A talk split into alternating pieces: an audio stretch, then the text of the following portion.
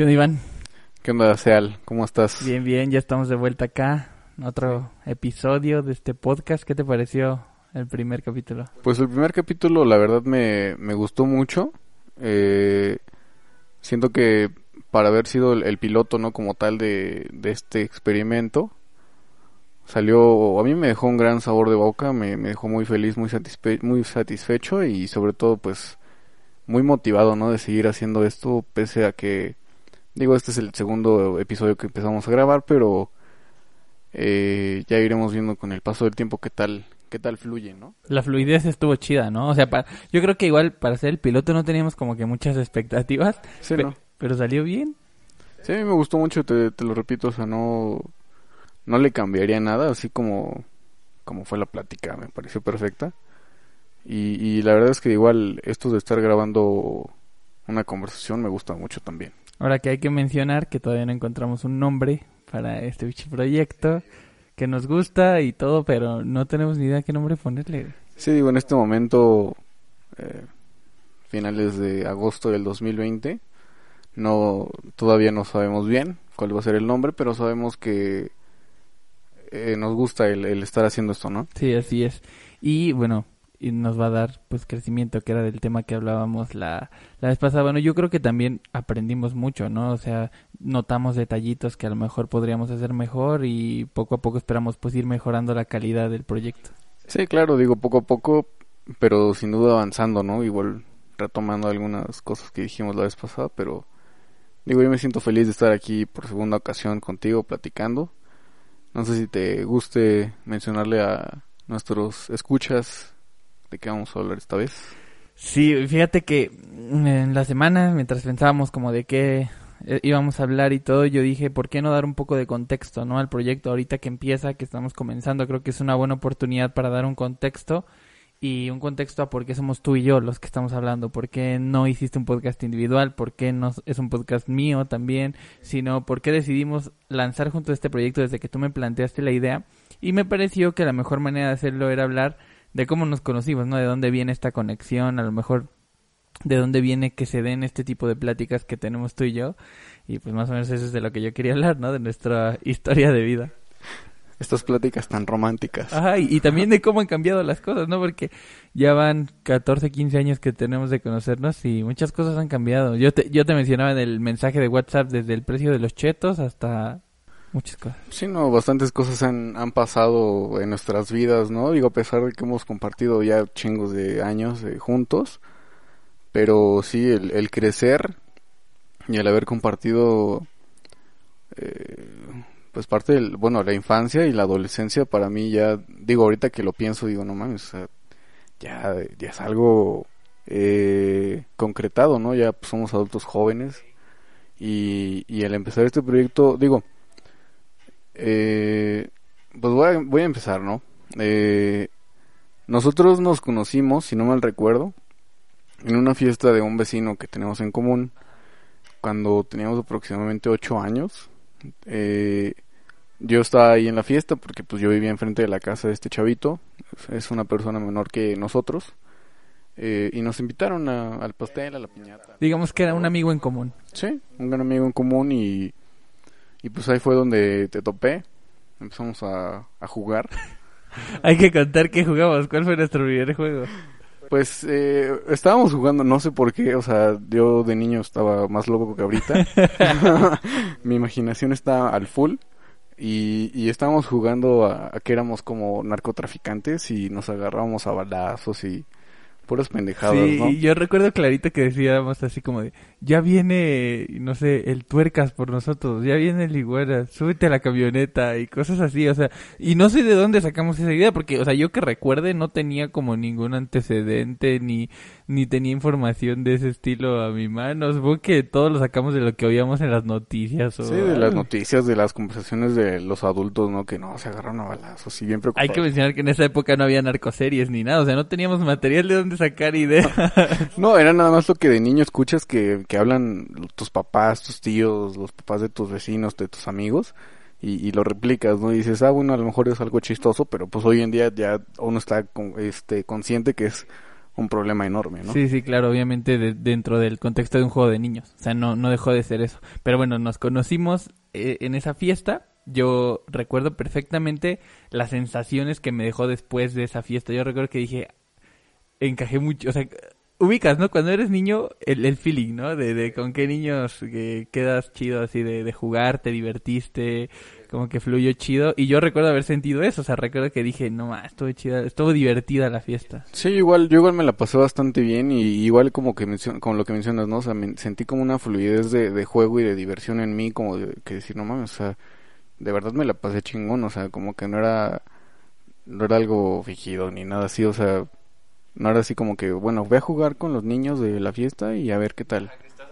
Ajá, y, o sea, fue así como de, oye, ¿qué pedo? ¿Qué pedo? Y ya, o sea, Ajá, como sí, que sí, se sí. dio natural. Ajá, y, y los juegos y todo se daban de la misma manera, güey. Y ya de ahí, pues, yo creo que de ahí no nos no salimos muy seguido hasta como un año después, ¿no? Aproximadamente, sí. Que ya teníamos una edad un poquito más avanzada para salir más lejos de nuestra casa. Dos cuadras más lejos. y este, y ya pues teníamos amigos en común, conocimos la bolita, nuestra, nuestra bolita de amigos, y pues ahí estábamos tú y yo. Sí, digamos, eh, yo en la calle donde vivía, porque pues yo soy el único que se juntaba con todos ustedes de la misma calle, pues como que los compas con los que yo me juntaba un chingo dejaron de salir y como que estaban haciendo un poquito como ermitaños, ¿no? Como que ya más de... Sí. ¿Eran más grandes que tú? Sí, bueno, un año y dos años. Ellos son hermanos. O sea, son mayores que yo, pero tampoco tanto. Y este... Y yo como que todavía sentía esas ganas de estar jugando en la calle, de estar jugando eh, en los juegos, no sé. Y ellos como que ya estaban empezando medio a encerrar en, en su casa y, yo, veía que poco a poco era un poquillo más difícil sacarlos, ¿no? Entonces pues de pronto caminé hacia la cuadra de atrás y vi, o sea, un chingo de, morros, ¿no? Igual que yo. Y ahí estabas, sí, los de aquí de, de tu calle. Y, y ahí estabas tú otra vez y dije, ah, pues este güey ya lo conozco, le voy a hablar. Y, y les empecé a hablar, les dije que si podía jugar con ustedes y ya de ahí pues este, pues me, me pegué, ¿no? Me pegué. Y, y, y ya, o sea, obviamente nos vamos a, a regresar a este punto, pero hay que mencionar que con esa bolita de amigos duramos hasta terminando la adolescencia prácticamente. O sea, desde ese 9, 10 años no paramos de juntarnos hasta los 15, 16, por ahí, 17 Sí, como, todavía. como a finales de la prepa más o menos. Cuando, cuando ya cada quien empieza a elegir su carrera y, y ese pedo. Pero sí, este, como que todas las aventuras de... No sé, yo lo tengo muy atesorado en mi memoria. El, el poder estar andando en bici con ustedes. El andar haciendo travesuras, ¿no? Tocando los timbres de los vecinos. Corriendo. Y descubrimos muchas cosas de la adolescencia también, ¿eh? Eh, Fíjate que ahorita hablando un poco de eso, yo siempre te ocupo de referencia para lo malo también, güey. O sea, porque, o sea, yo cuento cuando me toca platicar sobre mi vida o algo así y a gente que te conoce a ti, que me conoce a mí, digo, yo con Iván probé el alcohol. Yo con Iván probé el tabaco. Sí, digo, a mí, digo, qué triste que, a mí- que, haya yo teni- que te haya yo jalado a- al... Fue mutuo, fue mutuo. Sí fue mutuo, pero pues yo como que tenía un poquillo más de iniciativa, ¿no? En ese sentido de, por ejemplo, el alcohol. A lo mejor los cigarros, a mí nunca me, ha- nunca me ha gustado mucho fumar, pero sí como que yo decía, pues vamos a comprar una cajetilla, ¿no? Pero eh, no te tienes que sentir tan mal porque yo te jalé al vandalismo, güey. A pintar paredes. Hacer stickers. Sí, sí, sí, o sea, no te tienes que sentir mal, güey, porque ya te jalé al vandalismo. O sea, una por otra, güey. Eso sí, como que era un intercambio de, de cosas negativas, de cierto. Que yo creo que, que nos hicieron descubrirnos quiénes éramos, ¿no? Pues al final de cuentas, eres un chavito que busca su identidad y todas esas experiencias de haberlas vivido con alguien que te acompañó, en este caso entre tú y yo, el poder ir a fiestas juntos, convivir ese tipo de ambientes juntos, nos dio a lo mejor un, seguro o, alguien que con el que podías rebotar tu, tus impresiones, lo que te parecía, lo que te llamaba la atención, que las morritas, que eh, el alcohol, que qué tan borracho te pusiste, qué tan no. Y yo creo que eso nos pudo hasta haber salvado de muchas, ¿no? Sí, digo, en, en ese sentido como que sí, yo me sentía muy en confianza contigo. Digo, todavía en este momento me siento muy en confianza, si no, no estaría aquí. Pero este, a lo que voy es que el descubrir esas cosas con alguien con el con quien tú confías, de- o sea, de una forma como ciega, este, pues es algo muy cabrón. Y el hecho de decir, güey, o sea, o sea, cuando pasó esto me sentí así, no mames, ya toda madre. Y es como sentir una adrenalina de, de compartir algo que yo decía, no mames, qué pedo, este güey es otro pedo, ¿no? O sea, es otro pedo no en el sentido de que eres un genio, en el digo que no digo que seas una persona no inteligente, pero en el sentido, bueno, en el sentido de que Sí, o sea, está chido el, el, el saber que lo que estás viviendo no solo lo vives tú.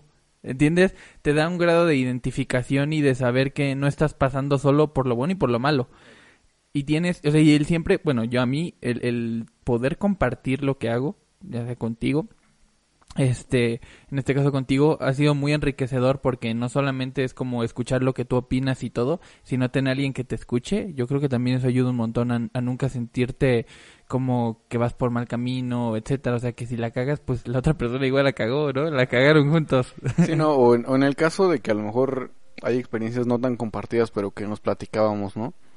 Decir, bueno, a lo mejor yo también puedo aprender de esto que a él ya le pasó o que a mí ya me pasó, yo le platico, yo me acuerdo, bueno, siempre te he platicado mucho mis, mis líos amorosos y siempre me, me has aconsejado muy bien, ¿no? En ese sentido de decir, güey, pues es que igual tú date cuenta de tus errores y cosas así.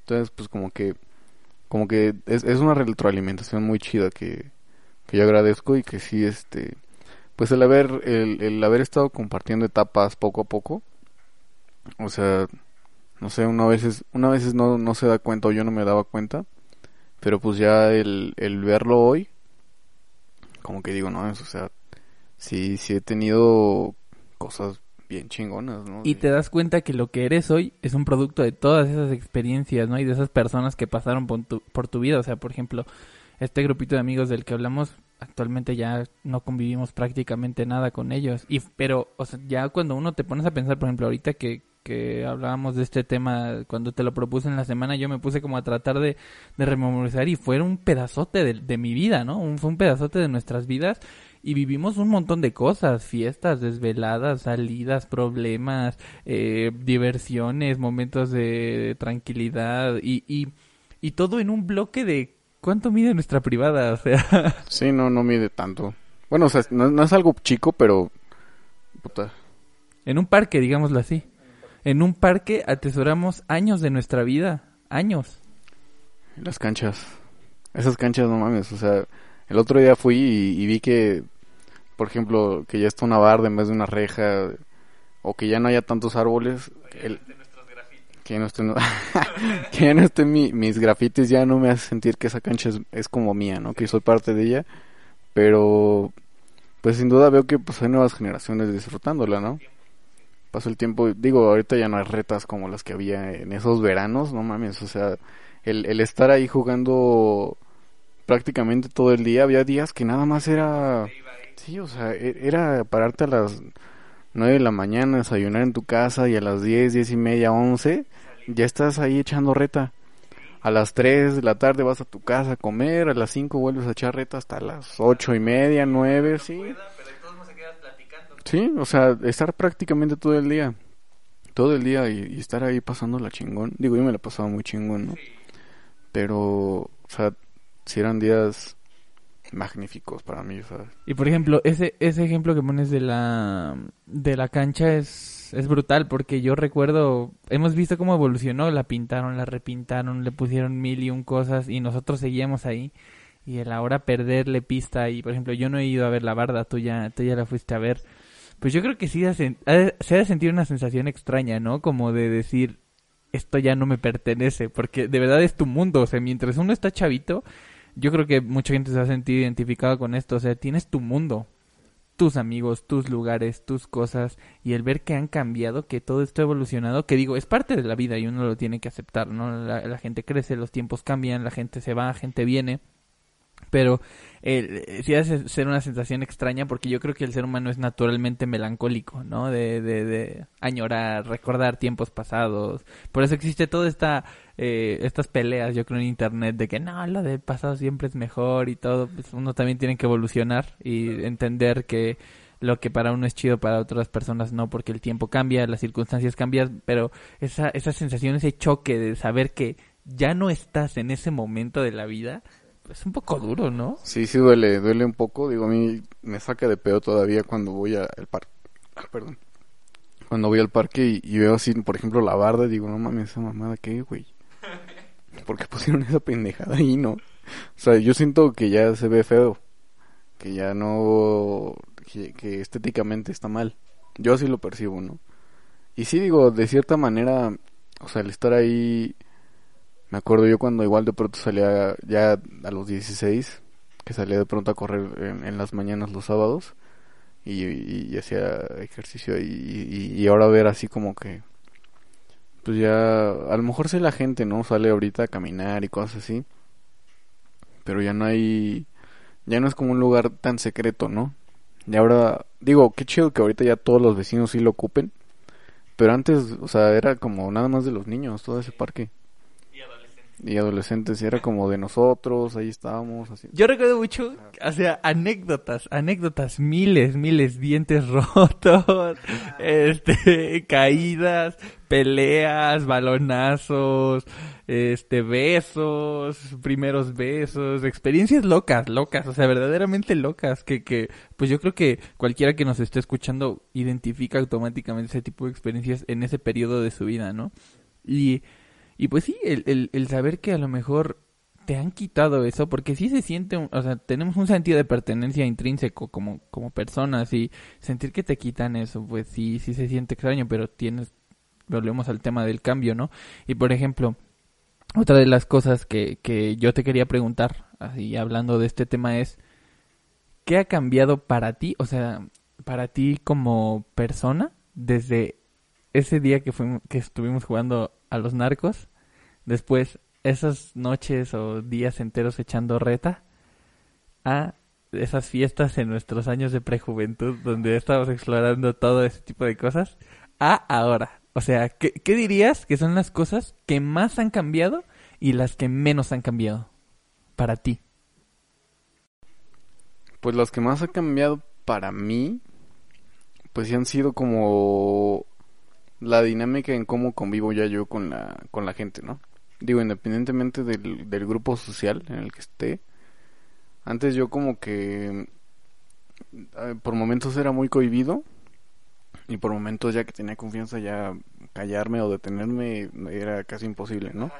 O sea, de pronto ya era muy impulsivo, muy muy así, no, güey, hay que hacer esto y sí podemos y hay que intentarlo y pendejadas, sí, o sea, y, y a lo mejor igual me locaba de pronto en las fiestas, ya que me ponía a hablar como de política, como si de veras ah, te clavabas. Sí, me clavaba en temas como muy rimbombantes, ¿no? Y así como yo queriendo ser muy erudito de todo.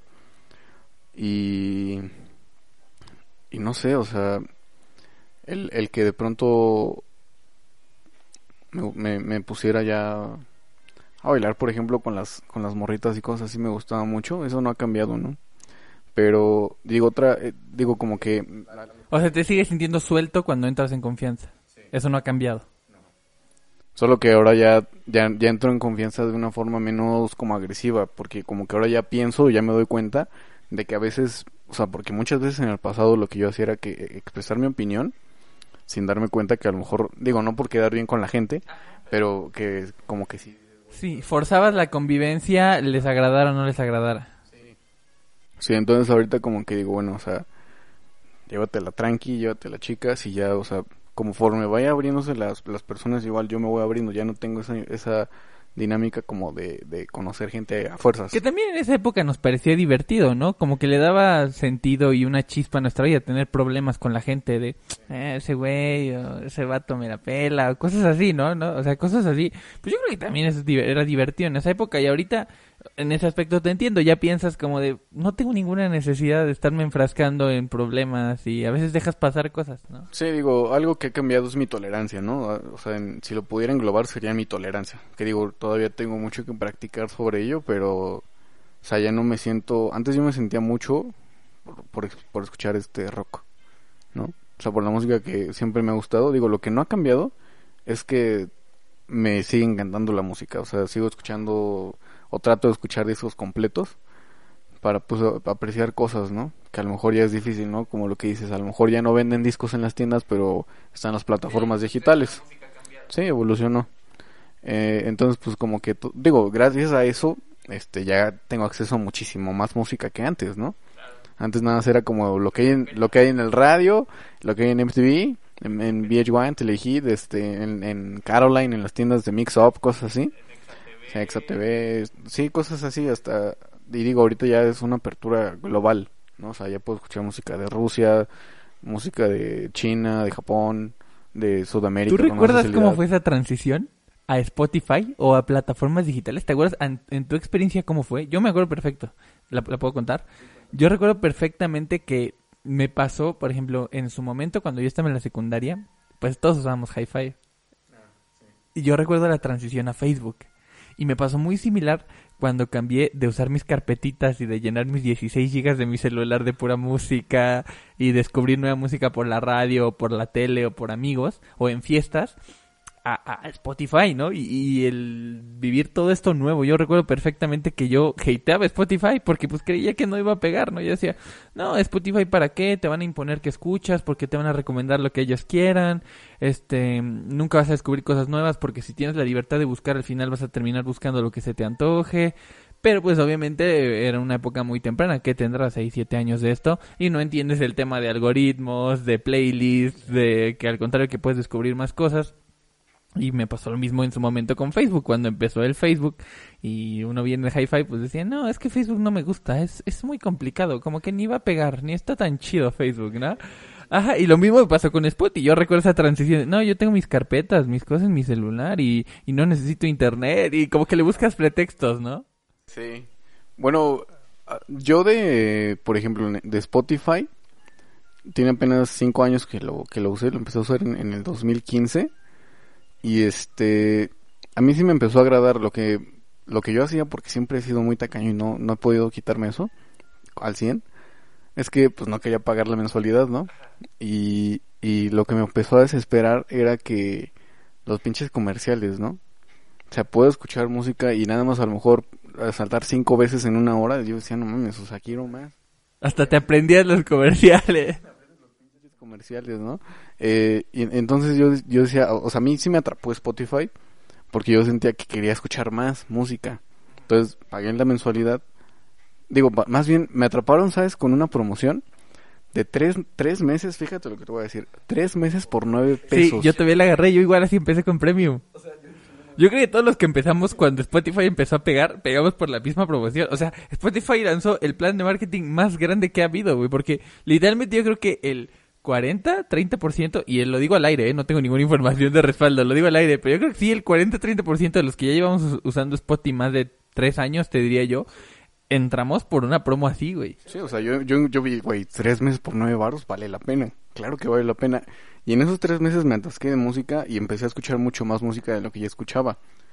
Que digo, no me olvidé nunca de los discos que, escuché mucho en, en mi adolescencia, que todavía al día de hoy los escucho bastante. Pero sí me, me gusta mucho que, que ya existe esa apertura mundial, ¿no? Que dices, güey, o sea... Digo, hay muchos artistas, ya vamos a entrar en el tema de Londres, que este que no están en Spotify, que también son muy buenos, ¿no? Eh, artistas mexi- desde mexicanos, desde hidalguenses, pachuqueños, Juan Cirerol. Eh, tiene unas cosas de lo último que hizo. Pero a mí, por ejemplo, sus primeros discos no, no están ahí. Y son los que más me gustan. Y digo, están en YouTube. Y creo que están en Bandcamp. eh, pero no, no están en Spotify. Algún tiempo estuvieron, no sé, ya es que luego hay como problemas legales o de derechos de autor y cosas así. Y lo bajó. Y este, por ejemplo, él, él no está ahí. Ya después, pues cometió su pendejada de hablar mal o publicar un tweet en cuando pasó el, el temblor del 2017. Y pues ahí fue cuando la gente ya lo mató. Lo cancelaron. Sí, lo cancelaron para siempre. Fue de los primeros casos de cancel culture, ¿eh? De los primeritos. No, y hasta la fecha de hoy, o sea, donde creo que intenta así, a lo mejor entrevistas otra vez en YouTube, cosas así. Y nada, o sea, ya no... Sí, yo creo que ya no se va a poder levantar. Lo ha intentado, pero yo creo que ya no lo va, a lo- lo- no va a lograrlo. Porque ya estaba estabilizado, ya estaba arriba, digamos, de Ahí cierta va. forma. Ahí tengo una pregunta buena, ¿eh? Prepárate, está pesada. ¿Tienes algo por lo que te cancelarían hoy? ¿Hiciste algo en esa época? Precisamente ahora que estamos hablando de nuestras épocas pasadas, cómo nos conocimos, nuestra adolescencia, juventud, infancia. no, o sea, estás en tu derecho de no responder o de no contar nada, pero ¿tendrías algo por ahí por lo que te cancelarían hoy? Yo creo que todos. E, es, mi, eh, te estoy diciendo mi, mi respuesta al aire. Yo creo que todos. Sí, yo, yo igual creo que todos. Eh, digo, no, no voy a digo, en parte sí la responsabilidad es de la cultura en la que crecimos, ¿no? Obviamente nuestras generaciones eh, viejas, pues nos enseñaron los errores que hoy se tratan de corregir, ¿no? Digo, sí he cometido errores, pero no creo que llegue a un grado de de que la gente me llegue a odiar y diga, ay, este güey ya me cagó, veo que le está yendo bien y, y me caga y voy a hacer que le vaya mal. Digo, espero que no, pero pudiera pasarme. Y digo, creo que sí, en, en el momento, en su momento, cada persona a quien se me ha presentado en la vida y a lo mejor la he regado o no, no, no he terminado bien como tal, pues he tratado yo de pedir disculpas, ¿no? Y enmendar tus errores. Sí, enmendar mis errores, pero digo, en, en, en todo caso, o sea, una, es una probabilidad muy pequeña. Tampoco voy a decir que tengo un, un pasado súper oscuro. Sí, no, pero, o sea, es una probabilidad súper super chiquita. Pero no, no creo que, no creo que pase. Y es que fíjate, yo creo que todos. Porque entiendo el principio de cancelar a las personas, ¿no? Entiendo el principio de que el Internet te da esta posibilidad que antes no existía y, de que no te quedes callado ante las injusticias o ante lo malo que pasa en el mundo. Pero precisamente puede ser que estemos cayendo en otro extremo, porque yo creo que todos, absolutamente todos, hicimos algo, dijimos algo o pensamos algo súper mega hiper estúpido en algún punto de nuestra vida. Sí, no, digo, a mí todavía me salen mis recuerdos de Facebook de las pendejadas que publicaron en 2011, claro. 2012. Y si alguien te las busca, las puede encontrar, porque están ahí, están ahí. Y yo creo que ese es un matiz que no hemos sabido distinguir. O sea, si dije algo estúpido en 2015, pues yo no soy esa persona que era en 2015, en 2013, en 2011, ¿no? Sí, no. No, digo, para nada. Obviamente ya, ya no somos adolescentes, ya no somos eh, morritos para andar eh, el mundo. Digo, yo abusaba mucho de, de que era yo menor de edad para hacer pendejadas, ¿no? Pero, pero fíjate, o sea, nadie considera el hecho Digo, y es obvio, porque debe haber personas que no se arrepientan y les valga madre y digan y sigan siendo así, o sea, porque que seas una mierda de persona a veces la edad no te lo soluciona. Pero eh, yo creo que muchos de nosotros, y me incluyo, que he cometido errores como tú, o sea, mi respuesta también es sí, sí me podrían cancelar ahorita mismo por cosas que dije, hice o así, pero yo creo que muchos tenemos esta eh, conciencia de decir, hoy sé esos errores, ¿no? Y el conocer esos errores, el hecho de que tú y yo los estemos pensando ahorita y los estemos trayendo a nuestra mente, ya es al menos entenderlos, porque te aseguro que muchos de esos errores que hoy tú y yo identificamos de nuestra vida antes, en esa época ni siquiera creíamos que estuvieran mal. Como dijiste, es cultural. Muchos de los errores que se cometen son culturales. Y no es que nos quitemos culpa. No es que nos quitemos culpa.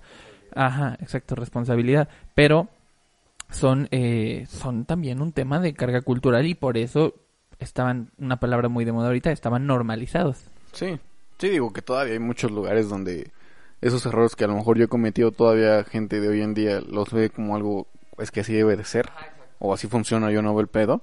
Este, digo ya, el, como dices, ¿no? el darte cuenta de que a lo mejor lo que uno hizo en el momento estuvo demasiado mal, digo, pues ya te da por lo menos la capacidad o la visión de, de vislumbrar que si alguna situación se va, por, se va a, a, repetir o va a ser muy similar a algo que ya, que ya cometiste, pues ya tienes esa responsabilidad ahí sí de decir, no mames, esto ya me pasó, ya la cagué alguna vez así, ya no lo quiero volver a repetir, güey.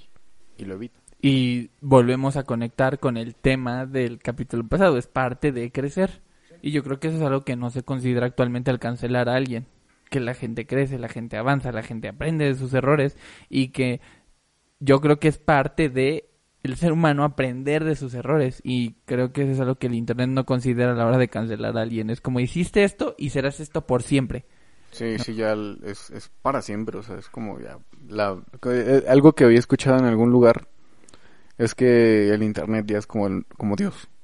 O sea, que prácticamente todo lo que pasa aquí ya es, ya es, eh, si algo hiciste mal, te satanizan, te excomulgan de cierta manera, ¿no? Por así Y, decirlo. y fíjate, ese es algo que, que un podcast que tú y yo ubicamos y que también utilizamos como referencia para este podcast fue el podcast de Creativo, ¿no? De Roberto Martínez, que es muy recomendado para quien no lo haya escuchado. Ahí les dejamos la recomendación.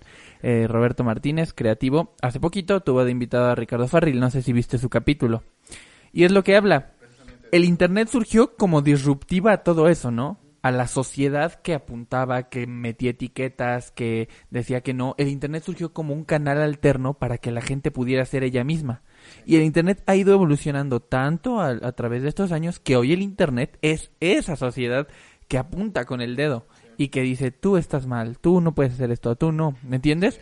Que creo que apuntar a los errores no está mal, o sea, porque solo así podemos mejorar. Pero el, el sentirte inquisitivamente apto para decirle a alguien que está mal, yo creo que también ha hecho precisamente eso que dices, el Internet es, es un juez. Sí, o sea, y, y digo, de, yo creo que, por ejemplo, antes se veía el internet como para lo que decías, ¿no? Que uno, que uno se deje ser, que uno sea libre ahí. Pero ya llega un punto en el que hay demasiada, demasiada libertad, ya libertinaje, ya sí, ya está demasiado saturado de, de cosas, de opiniones. O sea, ya es una batalla súper cabrona de opiniones, de gente peleándose, intelectuales. Y, y como que al final, al principio se quitaban las, las etiquetas. Y ahorita ya están creando nuevas etiquetas para la gente. O sea, dices, güey, ya rompía, o sea, el internet surgió como una ruptura a todo eso, ¿no?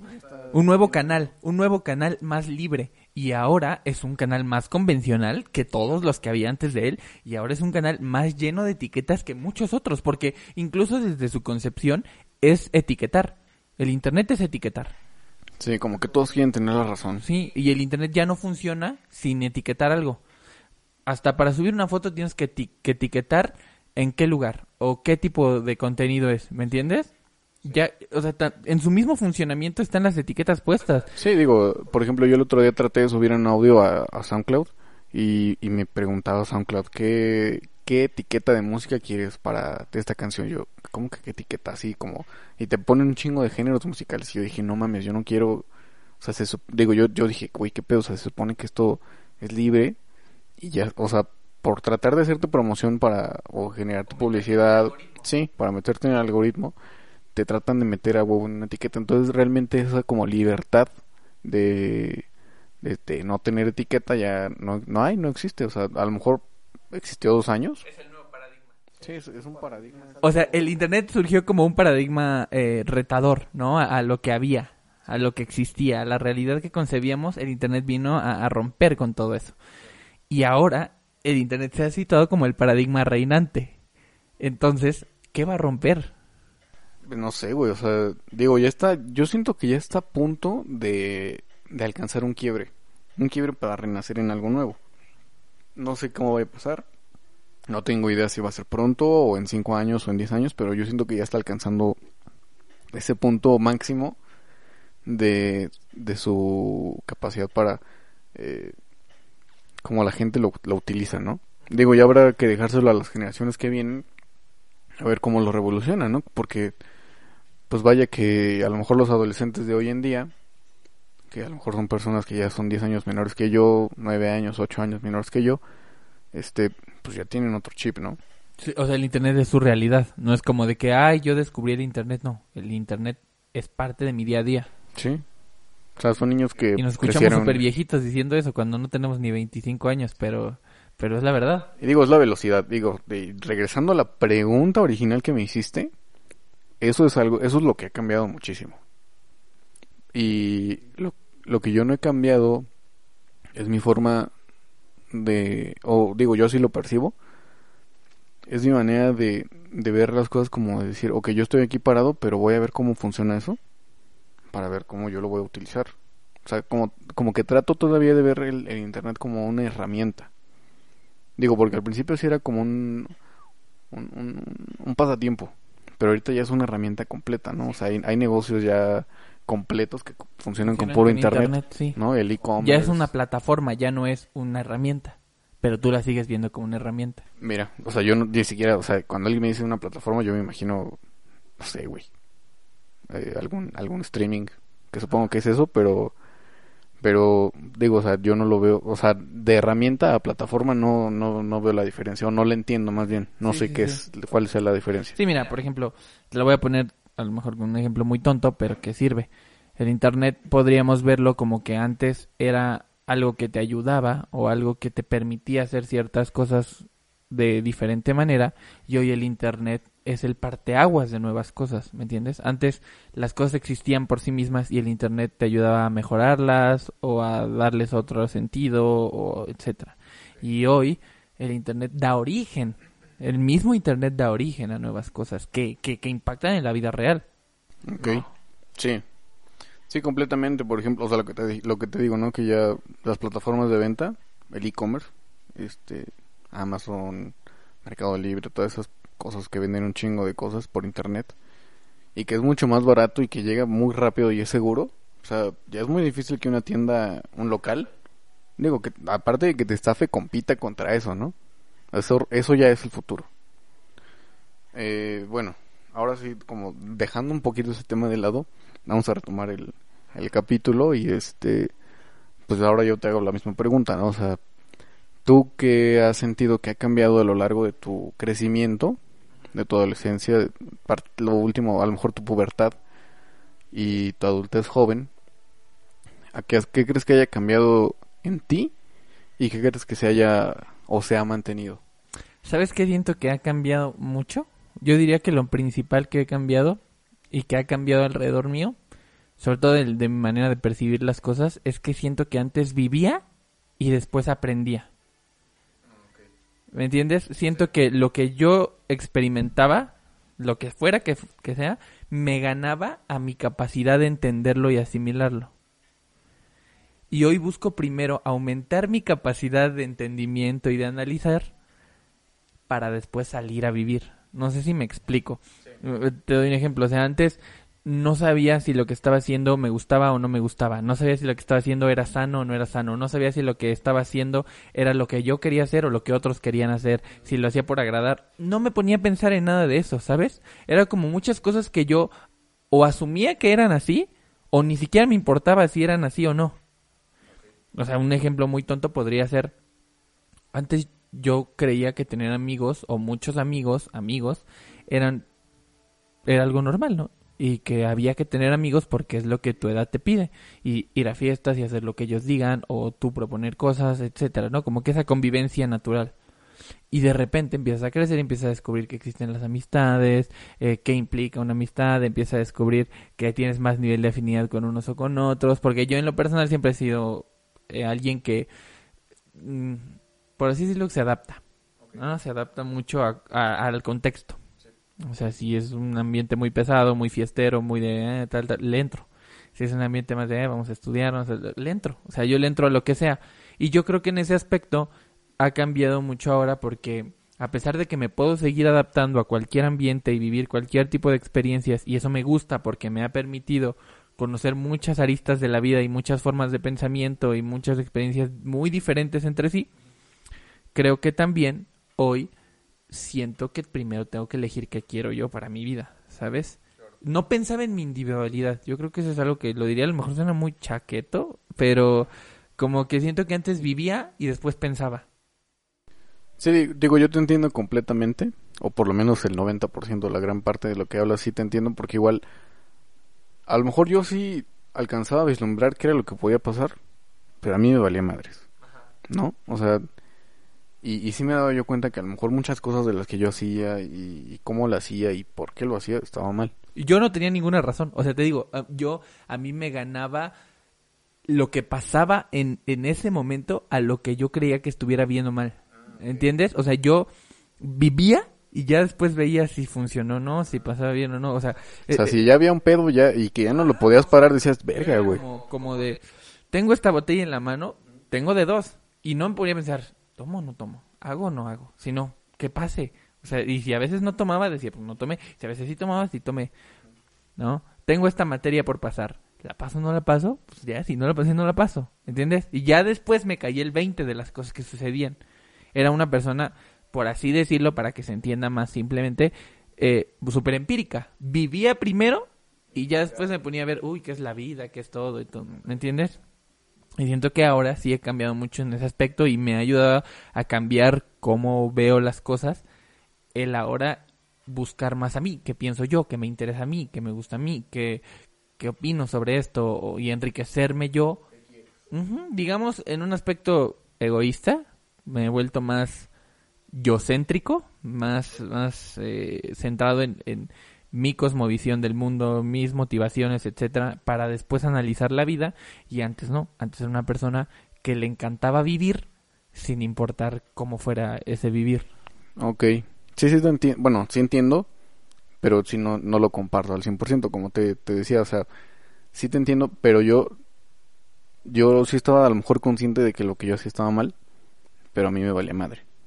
O sea, yo estaba consciente de que, güey, a lo mejor esto no, esto no va a tener eh, un fin un final feliz pero aún así lo voy a seguir haciendo porque me está gustando lo que estoy haciendo a pesar de que sé que está mal digo o sea yo estaba consciente que yo lo estaba cagando pero no sabía hacer otra cosa más que cagarla ah eso que acabas de decir es muy interesante tú acabas de decir yo estaba consciente que lo estaba cagando yo siento que antes era súper inconsciente okay. no ubicaba si lo estaba cagando o no y ni, me importaba ¿entiendes? Sí. Siento que esa puede ser una buena clave. Y me considero una persona mucho más consciente, de verdad dos mil millones por todo lo que he vivido, lo que he pasado, cosas buenas, cosas malas, considero que yo tomé esa decisión, enfocarme en elevar mi conciencia, volverme alguien más consciente, y creo que eso me ha dado algunos atributos que no tenía antes.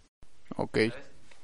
No, digo, e, eso está bastante bien, ¿no? O sea, qué chido, yo no, no habíamos podido platicar esto y qué, qué chingón que, que lo digas. Pero este, digo, está muy chido que lo, que lo veas así y que ahora ya estés como centrado en ti. Yo no creo que esté mal que te, que te centres en ti, porque si no de tarde que temprano pues vas a tener alguna crisis existencial. Entonces es mejor como tener una retroalimentación, aunque sea levemente, de pronto de vez en cuando, a lo mejor una vez al día, una vez a la semana, una vez cada tercer día, cuando quieras, pero tener esa retroalimentación y, y, pensar, bueno, a ver, a lo mejor esto que hice o que he estado haciendo estos días, sí me está llevando a donde quiero. O qué impacto tienen otros también. Muchas cosas, de verlos muchas cosas, ¿no? Sí, o sea, y eso está bien, o sea, ya, ya como dices, ser consciente o tratar de ser consciente de lo que, de lo que estás haciendo, para qué lo estás haciendo, por qué lo estás haciendo y el cómo, ¿no? Decir, ah, bueno, lo puedo, lo puedo mejorar, no lo puedo mejorar, ¿cómo lo Antes no me pasaba eso, antes, e, eso yo creo que es lo principal que, no ha, que ha cambiado. Y lo que no ha cambiado... Está chido, la verdad. Que lo que no ha cambiado para nada, ni mío, ni del mundo, es que siempre termina uno eh, quedándose solo con un recuerdo, con una sola cosa, con, con, no sé, como que nos gusta resumir todo. Siento que cuando uno era eh, morrillo se acordaba del balonazo. Cuando uno es adolescente se acordaba del güey que se madrearon. Cuando uno era joven se acordaba del profe que lo reprobó. Y creo que eso no ha cambiado de, la, de, de mi realidad, o como yo la percibo. Siento que todavía eh, sigo yo y la gente que me rodea, a lo mejor ese es el tipo de personas de las que inconscientemente he querido rodearme, pero creo que, que siempre termino como anclando puntos y bajo eso es lo que actúo. Son como, como puntos de aprendizaje fuertes o negativos, ¿no?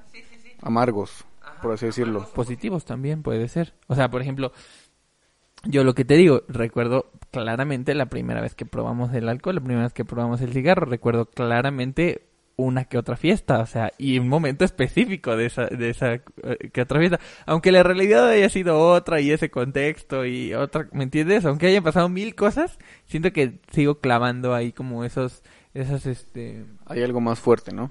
como unas keynotes, como unas keynotes así mentales, y, y yo creo que no ha cambiado mi manera de ver así las cosas porque siento que yo así puedo estructurar mejor mi mente y todo. Ya ahorita lo racionalizo así, antes lo hacía inconscientemente, siempre he sido yo así, pero ahora sí creo que no ha cambiado en el, eh, en el sentido de que sigo refiriéndome a la vida de manera sencilla y me gusta ser así, ahora que lo, lo toma conciencia.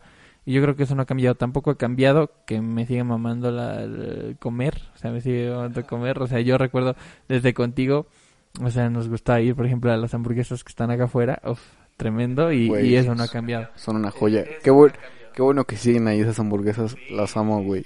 Son, puedo decir que son las mejores hamburguesas de la ciudad. Sí, sí. Lo firmo. Sí, lo voy lejos, a firmar. lejos. Yo conozco gente que viene de otras colonias, fraccionamientos. Sí, igual. sí. Se sorprenden y dicen, no mames, qué pedo con Es estas una madres?" brutalidad, una brutalidad. Esas hamburguesas nos crecimos, crecimos con esas hamburguesas y eso no ha cambiado. Qué bueno que no ha cambiado. Y este es un tema que sí me gustaría contar. Nunca me imaginé ver un Oxxo justo afuera de donde vivimos. Eso sí, eh, a mí me, me saca de pedo. Digamos que es como algo que nunca había concebido. ¿Entiendes? Que digo, los Oxxos no- creo que tampoco son tan viejos, pero este... Sí, o sea, yo, yo igual aquí decía, güey, este lugar está bien tranquilo, está bien chido, o sea, las tienditas están toda madre. O sea, antes podíamos andar en bici a toda madre, ahorita ya está difícil andar en, en bici en la calle de acá afuera, ¿no? O sea, ya pasan pinches camiones, carros a madres.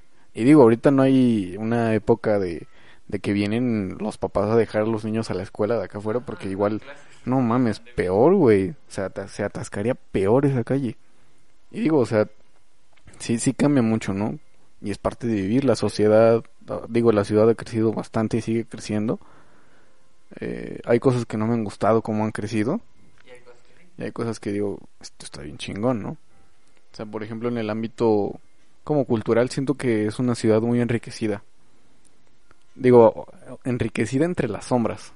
Como que toda la cultura de aquí de la ciudad sabemos que existe, pero a lo mejor la gente no la valora como tal. Ujú. No, no mucho. Siento que no mucho. Pues es que, o sea, ponte a pensar que, que hasta geográficamente somos una ciudad muy buena. ¿Sí? Es algo que el otro día platicaba, o mi abuela me decía a mí, ¿no? Que esta ciudad, o sea, donde está puesta, hace frío, pero no tanto. Hace calor, pero no tanto. O sea, es un clima templado, un clima fresco. Ahorita que es, eh, digamos, el, el tope de verano, cuando es la época más caliente del año, pues no, no llegamos a 30 grados. Ajá, exacto. Que vi tu tweet hace rato, ¿eh?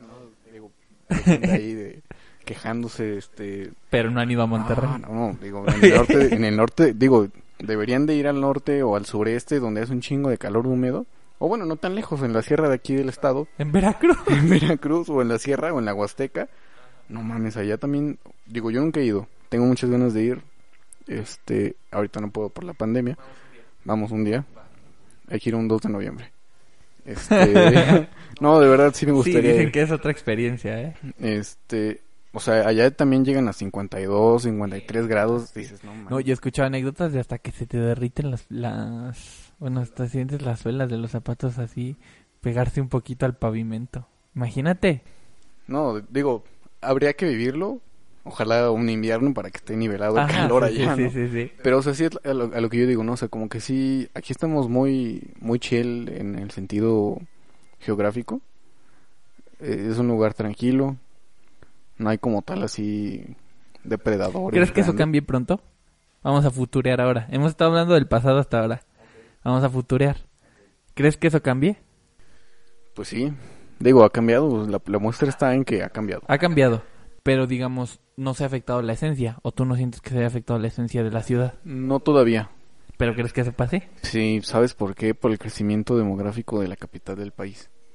O sea, mucha gente viene de allá a vivir aquí. Y al principio, como que ya es típico de, de la gente que viene de allá, ¿no? Como que vienen acostumbrados de, una, de un ritmo de vida de andar en chinga prácticamente todo el día. Eh, y llegan aquí donde es un poquito más tranquilo y como que de pronto dicen, no, es que aquí no hay nada que hacer. Pero ya después cuando llevan dos, tres años viviendo aquí, van allá y, y como que dicen, no, es que, o sea, amo la ciudad porque soy de la ciudad y no sé qué, pero cuando están aquí, o sea, no se van. Digo, y no, y no es queja ni reproche ni nada, pero como que se adaptan bien. Entonces yo creo que e- ese, ese que haya eh, tanta, vamos a decirlo, migración de gente nueva acá a la ciudad, pues sí hay este, sí puede llegar a afectar. O sea, no sé si va a ser algo negativo o algo positivo, pero pues obviamente cambia, ¿no? Porque pues vienen de estilos de vida distintos. ¿Y crees que Ah. eso cambie la esencia de la ciudad? Puede llegar a serlo, ¿no? Y no- digo, a lo mejor no en nuestra generación, pero a lo mejor la de, nues- digo, si tenemos hijos, la de nuestros hijos o la de nuestros nietos, ¿no? Dependiendo de cuánta gente llegue.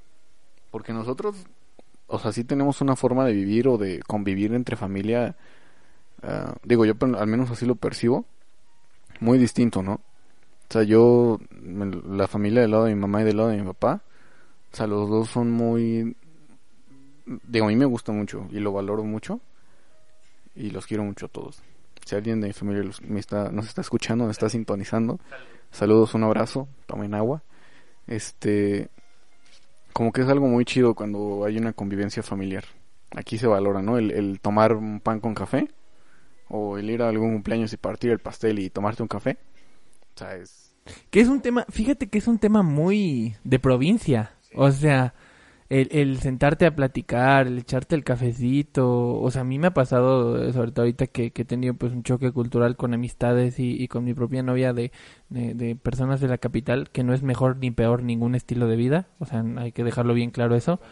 Ah, son diferentes, pero sí es un choque cultural bien, bien interesante porque allá no se concibe sin cercanía, o sea, nos tiran de fríos, de, de, de, lejanos, de lo que sea, porque ya que la cumbia, que la fiesta, que, o sea, yo, por ejemplo, mis fiestas familiares de toda mi vida, ahora yo ir a fiestas familiares que, que no son de mi propia familia y ver cosas capitalinas, por así decirlo, me estoy quitando lo indio, por así decirlo, pues es un choque canijo, ¿no? Porque... Bueno, me imagino no he estado yo en una relación tan, tan formal. Y, y sí, y sí es un choque porque... Y, y no malo, ¿eh? Aprendes cosas nuevas. A mí me encanta, te digo, yo soy una persona que se adapta. Pero sí notas las diferencias marcadísimas. Marcadísimas. Y hay choque cultural hasta en... ¿Cuánto, ¿Cuánta distancia hay de aquí a la Ciudad de México? 100, 100 kilómetros. En 100 kilómetros hay un choque cultural bien cabrón. Ahora imagínate, ahorita que nos estamos globalizando más que nunca. ¿No? Somos ciudadanos del mundo ya. Oye, eso no lo había pensado. Somos de ¿eh? las últimas generaciones pachuqueñas. Ya después ya serán ciudadanos del mundo. Ya, no importa. Ya no fronteras. Tú eliges qué eres. Órale. A eso, a eso le tiramos a un futuro. Eso digo, a mí todavía me cuesta trabajo conseguirlo. A lo mejor tengo mente chiquita en ese sentido, cerrada. O me hace falta ver más cosas, no sé. más, más Sylvester Stallone. Pero este pues sí, a lo mejor, a lo mejor sí para allá vamos, ¿no? A lo mejor mis hijos me van a enseñar otras cosas que yo en mi vida o hasta este punto me imagino que nunca me he imaginado que vayan a hacer, ¿no? El otro día platicaba con otro compa y me decía que Elon Musk, o sea, ese güey ya dice que tener un teléfono en tu mano ya es ineficiente. Ese güey lo que quiere hacer es ya que tengamos chips en el cerebro, güey, para que nada más veas la pantalla de tu teléfono y todo lo hagas con tu mente, güey. O sea, que ya exista el control mental real o sea, a lo mejor a mis hijos, a mis nietos, no sé, les toca.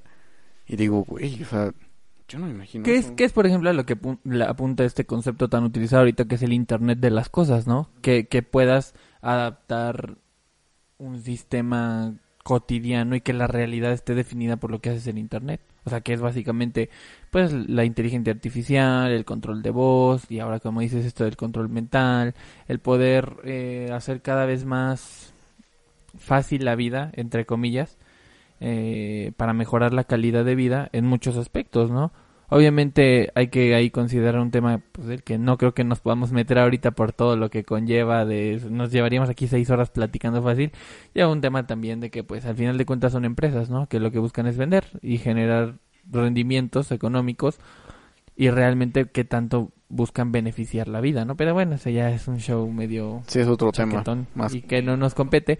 Pero sí, o sea, te entiendo perfectamente, las cosas van a seguir cambiando, ¿no? Y, y qué tanto va a cambiar nuestra realidad. Por ejemplo, el ejemplo ahorita que te pongo, ya vamos a tener un Oxxo acá afuera. El lugar en el que he vivido por más de 17, 18 años de una manera, quieras que no, un Oxxo implica un cambio cabrón. Bueno o malo, no lo sé. Pero cabrón sí. Porque ya implica que va a haber mínimo una señora de los tamales todas las mañanas allá afuera. Y por años hubo una señora de los tamales y desapareció hace unos años. De hecho, desapareció apenas hace como dos años, ¿no? Ah, dos, dos años dejó de venir. Y, otra vez viene, implica que va a haber tamales afuera, ¿no? Sí, viene un cambio, ¿no? claro, de todo, de todo. Y de carros, de visitantes. Sí, de hecho ya hay muchos carros aquí. Ya, ya como que los vecinos eh, saturaron de carros aquí. Y hasta los negocios que van a abrir alrededor, el propio Oxxo puede llegar a cambiarlos. las plazas que están cerca de aquí, que hay una plaza nueva, ¿no? Yo nunca me imaginé que iba a haber un cine tan cerca de aquí. Que es más cómodo, pero trae más gente. Lo que decimos, unas por otras. Sí, digo, es parte del, del crecimiento demográfico de la ciudad. Y que a lo mejor de cierta forma lo demandaba. Y, y fíjate que eso es algo que a lo mejor precisamente por no tener, nosotros en esa época, con nuestro grupito de amigos, lo vivimos todo aquí adentro. O sea, nuestro mundillo era este, este fraccionamiento. Y al no tener todo lo que hay alrededor, imagínate que hubiéramos tenido todas las plazas que tenemos y que podemos ir caminando ahorita. O sea, las, las cosas que hubiéramos hecho hubieran estado más locas. Hubiéramos tenido a la mano muchas más cosas, güey. Muchas. Muchas. Muchos peligros también. Sí, o sea, exacto. Muchas más. Hubiera sido muy diferente. Y por eso hay que entender que ya no es nuestra generación la que lo vive. Son los chavitos con a los que les hacíamos bullying, que ellos tenían 7, 8 años y nosotros 15, 16. Hoy les toca. Hoy les toca. Sí, esperemos que sea un uso sano, ¿no? Eso es lo que uno les espera, ¿no? Lo que uno quisiera, pero pues ya después Que también ellos, deciden. no van a enfrentar problemas que nosotros sí. Eso sí.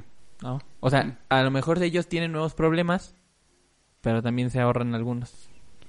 Sí, digo, por ejemplo, el, el ir viendo a tus mayores, ¿no? Por ejemplo, ya mis primos mayores, que ya tienen como 30 años, este, pues sí voy aprendiendo, trato de vislumbrar más o menos cómo hacer para a lo mejor, digo, no cagarla, pero no, pues aprender de lo que ellos viven, ¿no? De forma general y tomar lo bueno y lo malo y, y tratar de entenderlo en mi, en mi, en mi vida, ¿no? En mi contexto, en mi día a día y, y de esa forma es como yo trato de, de aprender de, lo, de los, digamos, mayores que yo. No iba a decir viejos porque, pues, igual los de, los de 18 me van a decir pinche anciano, ¿no?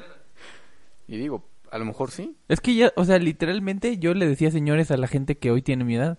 O sea, cuando yo tenía 10, 11 años, sí pensaba que alguien de 24 ya era un señor. La verdad, o sea, no te lo voy a mentir. No, no, me duele ahorita que alguien de 10, 11 años me diga señor. Y duele, duele, duele. Siente- bueno, a mí yo personal se siente gacho. A mí, yo sí siento gacho, no te voy a decir raro. Gacho, yo sí siento gacho. Pero, ¿qué me hago, güey? Si yo a los 10, 11 años, a los de 23, 24 ya para mí ya eran señores. Sí, yo, o sea, yo a los 23, 24, yo, mira, así te lo voy a poner. Cuando tenía 10 años, yo pensaba que a los 23 ya iba a estar casado y a tener hijos. Y ahorita estoy luchando para poderme mantener al 100% Ajá, yo solo, ¿no? claro. Entonces, Descubriendo la adultez apenas. Sí. Millennials. No, millennials descubren el mundo real. Entonces sí es de este o sea, sí es, sí es muy distinto, ¿no? Como uno percibe que puede ser. A lo mejor en, en el cuando yo tenía cuando teníamos 10 años, los que tenían 23, 24 sí tenían esa posibilidad. Pero ya de 13 años después, o sea, cambia un chingo de cosas. Te voy a decir una, una cosa que no te pregunto que si no sientes que has cambiado porque yo sí, que ha cambiado. ¿No te parece que por ahí del 2010, cuando teníamos 15, 14 años, la vida nos parecía eterna? Bueno, a mí, a mí me parecía la vida eterna. ¿Sabes? Como que quedaba, uff. Y no sé si ha, ha sido lo de ahorita con todo lo que ha pasado de la pandemia, después de haber terminado ya una carrera, todo, todo, todo lo que uno vive. No sé si ahorita, ahora la vida me parece corta. No sé si te... pa- Bueno, a mí en lo personal es algo que sí siento que ha cambiado. A mí antes no concebía la duración de un día, solo lo que pasaba en ese día, ¿me entiendes? Y hoy sí eres consciente del tiempo. Que, que cada día que pasa es un día que perdiste. Bueno, suena feo. Depende de suena ti. deprimente. O sea, de- digamos, depende de lo que hagas. Si lo pierdes o no. O sea, es que es una realidad. O sea, ¿cómo lo veas tú? Por ejemplo, yo lo ocupo para motivarme, para decir, mi tiempo es un recurso súper valioso y quiero hacer algo que quiero que valga la pena. Porque no soy eterno aquí. Es como lo veas, pero la realidad es la realidad. Y creo que yo cuando tenía 15, 14 años no lo concebía así. ¿Entiendes? Sí, digo, yo cuando igual tenía como 14, 15, no... Digo, yo ni siquiera me sabía qué chingados iba a estar haciendo a los 30 años, ¿no? Y este, no, no, no, no, yo, como dices, Saulo, o decías hace rato, no, como decías hace rato, ¿no? Este, yo lo que pensaba era, yo quiero disfrutar ahorita todo lo que pueda, sea bueno o malo, lo voy a disfrutar a madres, voy a abusar a lo mejor de mi libertad, voy a caer en el libertinaje tantito, porque después no sé si voy a poder. No sé si voy a tener que crecer y ya no voy a poder divertirme o no voy a tener tiempo. Y te digo, yo ahí, a sé. diferencia tuya, yo no pensaba en el después. Yo, por ejemplo, era como de, quiero vivir, solo me interesa qué voy a comer mañana, solo me interesa, uff, mañana se me ocurrió que con mis amigos, ayer no nos pudimos brincar esa barda, mañana sí la vamos a brincar. Uf, ¿cómo vamos a conseguir las latas para el graffiti? ¿Entiendes? Era lo que me, era en lo que pensaba, en lo que se me iban los pensamientos. Pues hasta eso, digo, a mí igual me pasaban esos pensamientos, pero te digo, o sea, yo no me veía como con algo, con algo concreto. Ah, cuando tenía yo como 10, de 10 a 14 años, no, o sea, yo pensaba, puta, a los 30 no sé, güey, no tengo idea. Si hago música, qué chingón. O sea, digo, ese como ese objetivo mío, en lo personal como que siempre lo he tenido, pero nunca lo llevé a cabo hasta apenas hace poco tiempo. Y el, y el hecho de poder llevarlo a cabo eh, a mí me hace muy feliz. O sea, me llena muchísimo el alma, me hace sentir que todo que todo puede estar bien. Y este y digo, a lo mejor no soy pinche Mozart o Alex Intec o una Alex, qué comparación tan cabrón te mandas. Bueno, es que Alex Intec, digo, ya lo pienso y, y digo, es un ejemplo, ¿no? Si Alex Intec no se escucha, lo digo con todo respeto. Este, digo, es un compositor muy, muy grande, ¿no? O sea, ya, a lo mejor, el hecho de que yo haga canciones no quiere decir que sean mejores o peores que otra persona, que las de otra persona, independientemente del género. Y digo, o sea, ya pensar yo así, cuando tenía yo 14 años, te lo repito, o sea, yo pensaba que yo era más chingón o más inteligente que los demás por este escuchar rock, ¿no? Y que ahí empezaba el reggaetón, y digo, a mí sí me gustaba el reggaetón, lo que hoy es conocido como el reggaetón viejito, ¿no? O sea, ¿qué tanto ha cambiado ya el- todo que ya existe el reggaetón viejito? como reggaetón. Es re- Exacto, ¿cuándo ibas a ubicar que el reggaetón era viejito, güey? Era reggaetón y ya. O sea, y digo, a mí me gustaban, o me gustan más bien, las primeras, los primeros dos, tres años del reggaetón. Y hoy el reggaetón es pop. ¿Sí? Hoy el reggaetón es, la cultura pop. Es el nuevo pop. es lo que vende, ¿no? Que digo, igual como que tiene sus tintes de rebeldía ¿Qué señores dentro de... nos escuchamos, güey? Sí, ¿Qué ya. señores. Güey, ya estamos, ya, pásame mi café, ¿no? Sí, sí, sí. Mi cocol. ¿Qué Cocol con señores? Sí, es parte de crecer. Tarde que... Verga. Eso sí me dio un... Sí me dolió. es parte de crecer, Timmy. No, pues sí, este... Digo, disfrutarlo, ¿no? O sea, piénsalo de esta manera. Nosotros, así, te la pongo así, ahorita que, que se vio de la mente. Hoy a nosotros se nos estaría haciendo realidad, o hasta hace unos dos, tres años, se nos estaría haciendo realidad el perder a Cosmo y Wanda. O sea, si fuéramos Timmy, ya se nos hubiera ido Cosmo y Wanda. Verga, güey. Ya ni siquiera... Nunca... No, no sabríamos que estuvieron ahí. ¿No? ¿Crees que ha pasado eso? ¿Se te ha ido algo de magia? ¿Crees que has dejado ir magia en tu vida? Puede ser, ¿eh? Puede ser, ¿Le has pero... perdido como algo de sabor a la vida? Lo, en el pasado sí llegué a un punto en el que ya no sentía yo ni madres. Pero hoy ya lo recobré. Digo, obviamente ya no con ese faro, ya no, ya no con ese fervor de cuando eres adolescente, porque ese fervor de verdad No, no es tiene único. comparación. es Ahora único, entiendes cabrón. a los adultos que Sí, te decían, vive. Sí, vive tu- disfruta tu adolescencia. Sí, güey, es único. Sí, es un, es un fuego, neta, que de verdad solo cuando uno lo pierde se Como da cuando cuenta, prendes un cerillo, güey. güey. Sí, sí. Así de cabrón prende nada más una vez. Así de cabrón, la pinche flama del fósforo, güey, a todo lo que da, por instantes. Que también podríamos nosotros luchar por ser la primera generación en no vivir de añorar ese chispazo. ¿Me entiendes? Creo que es nuestra tarea como generación. Evolucionar, porque creo que la generación de nuestros papás, y lo digo por experiencias personales y porque supongo que muchos también van a saber a lo que me refiero, odiamos a la generación, no odiamos, pero sí nos cae mal la generación precedente a la nuestra, porque casi todos se la viven añ- añorando cosas del pasado. Y nos molesta, o bueno, a mí en lo personal me, me, me molesta un poco vivir de añoranzas, ¿no? ¿Por qué no hacer cosas nuevas? ¿Por qué no disfrutar como cuando disfrutabas a los 14, el día de hoy? Ajá, exacto. Y en ese aspecto tenemos que nunca crecer. Eh, Yo creo que es a lo que nos referimos cuando hay que decir nunca hay que crecer. ¿No? No hacer inmaduro y un hijo de la- y que todo te valga. Yo creo que a eso se refiere la frase nunca hay que crecer. A por qué vivir del pasado, de un ejemplo, un futbolista que se retira, por qué se la vive recordando sus épocas de futbolista ¿Y por qué no buscar que cada día encuentres un chispazo? Aunque no sea tan intenso como el de tu adolescencia, ¿por qué no intentar ese chispazo, no? Algo que te mantenga, como los artistas grandes, ¿no? Como en el caso de Axel Rose, que te puso bien gordo, se ve que le dio una depresión de la chingada cuando Guns N' Roses valió madre.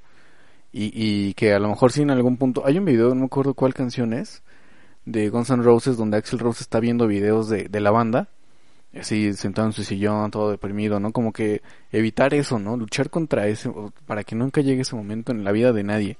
No vivir de añorar el pasado. Sí, no, no, eso está de la chingada. Porque es vivir en el pasado. Sí, no, y, y, eso no vuelve. O sea, el tiempo es como un río. Alguna vez lo leí en un, en un libro, creo que es el de Siddhartha. El tiempo es como un río. Aunque el agua siga siendo agua, el agua que ya pasó por aquí nunca va a volver a ser la misma.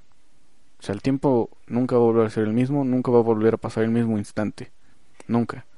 Si algo... mejor disfrutar el agua que está corriendo en este momento. Y, y sí, te digo, eso sí creo que es un tema cultural bien cabrón con el que estamos luchando nuestra generación. Y yo creo que muchas de las conductas que tenemos tú, yo y mucha gente de nuestra edad eh, vienen de esa decisión. A lo mejor suena feo el vivir huyendo de la adultez, pero yo creo que no es tanto de la adultez, sino de que no queremos vivir del pasado. Más bien que no lo, no lo suelta la banda, ¿no? O sea, como que la banda anda así como, venga, qué miedo crecer y todo ese pedo. Pues, pues, sí da miedo, ¿no? Pero es parte de vivir. No podemos evitarlo. Cuando teníamos 5 años queríamos tener 14 para poder echar desmadre. Cuando teníamos 14 queríamos tener 18 para tener ser mayores de edad. Cuando teníamos 18 queríamos... que eso le pasa a nuestros papás y por eso Vienen las crisis de los 40. Sí, uno se le pasa bien el futuro, el pasado y cuesta mucho trabajo a veces estar en el presente, en el hoy. Y darte cuenta que lo que viviste ya no va a volver. Y no valoras lo que viene o lo que tienes en este momento. Y digo, es, es lo que yo trato de vislumbrar cada día de este, de este año. Digo, gracias a la pandemia he podido entender esto mucho más, mucho más, con, con una mayor claridad. O sea, el, entender que cada día que pasa, este, es único, ¿no? Y digo, ya va a sonar esto mamada de motivación. Ajá, pero no, no es la intención. Voy a abrazar un árbol o mamadas así, no, pero este, sí es, sí es entender eso, ¿no? Como que a lo mejor sí lo que decías retomando la chispa, no tiene que apagarse. De cierta forma, que sea chiquita, pero que esté ahí, ¿no? Que nunca se pierda ese, ese camino. Y, que la gente, pues, valore, ¿no? A, la gente también. Y aparte yo creo que eso no solo te beneficia a ti, sino, digamos, aunque seamos una generación también que ya no nos interese tanto tener hijos, pero los que lleguen a tener hijos o que lleguen a convivir con generaciones futuras, yo creo que es súper bueno el dejarles eso, ¿no? Imagínate que seas un profesor mañana o seas padre de familia mañana y que en vez de frustración y decir, no, lo de ahorita es una basura, lo de antes era lo bueno, en vez de dejar odio y frustración, le inyectes a las futuras generaciones una ansia por descubrir cosas nuevas, por vivir su realidad, por, por ser felices, por intentar ser felices, en vez de ser de esos maestros que nos cortaron, nos intentaron cortar las alas. Yo creo que eso también puede ser una buena meta. Si no lo haces por ti, aunque seas por los demás. Claro. Sí, y haciéndolo por los demás te vas dando cuenta, ¿no? Como que es un proceso, pero... Que también es otra cosa que ha cambiado. Antes siento que los demás influían mucho en nuestra vida y... Ah, sí, no, uno, llega a ser independiente ya a cierta edad. Ya a nuestra edad ya somos independientes de cierta forma, ¿no? Y yo creo que a veces hasta nos, nos hiere el orgullo que nos digan que nos parecemos a nuestros papás, ¿no? Sí, bueno, a mí no me, no me hiere como tal, pero sí me saca mucho de pedo. Sí, o sea, que, que como que te quita independencia. Dices, no, yo soy yo, yo soy yo. Digo, o sea, que sí, cada quien es, es único, pero sí, o sea, todos tenemos un... Sí, tenemos... Estamos formados de todo lo que fuimos en el pasado. Pero no hay que dejarse eh, derrotar por, por el pasado, o sea, hay que vivir el hoy. Y pues eso, en conclusión, fue un tema chido, yo creo que pudimos explicar nuestra nuestra relación, nuestro crecimiento como como compas, romántica. como compas desde que nos conocimos hasta hoy y a, y a la par hablar de temas diversos. Sí, como que desvariamos chido. Ajá, desmenuzamos cada contacto que tuvimos como amigos en experiencias que nos pasaron y aparte hablamos de temas en general. Me gustó mucho el capítulo de hoy. güey. Sí, a mí Estuvo- igual me, me gustó mucho, me dejó muy, muy feliz, muy contento, con un gran sabor de boca, un sabor como a menta. y es, y a hierbabuena. Este, y pues nada, agradezco el poder estar aquí grabando, terminando de grabar este segundo capítulo. Eh, esta vez la recomendación musical va a ser Mac DiMarco, el, el disco de This Old Dog. Fue un disco que sacó en el 2017, se los recomiendo a todos, te lo recomiendo a ti. Sí, sí, sí, me mencionaste antes de Está, empezar. está muy chido, está muy chido. Digo, a lo mejor mucha gente ya lo escuchó, pero pues es un, es un gran disco, ¿no? Para reflexionar a lo mejor sobre este tema. Bueno, gracias a todos los que nos escuchan el día de hoy. ¿Algo más que quieres decir? No dejen de tomar agua Nunca, nunca dejen de tomar agua. y pues saludos. Cuídense mucho y nos vemos en el próximo capítulo, Iván. Gracias. Ahí, lávense las manos. Chao. Bye.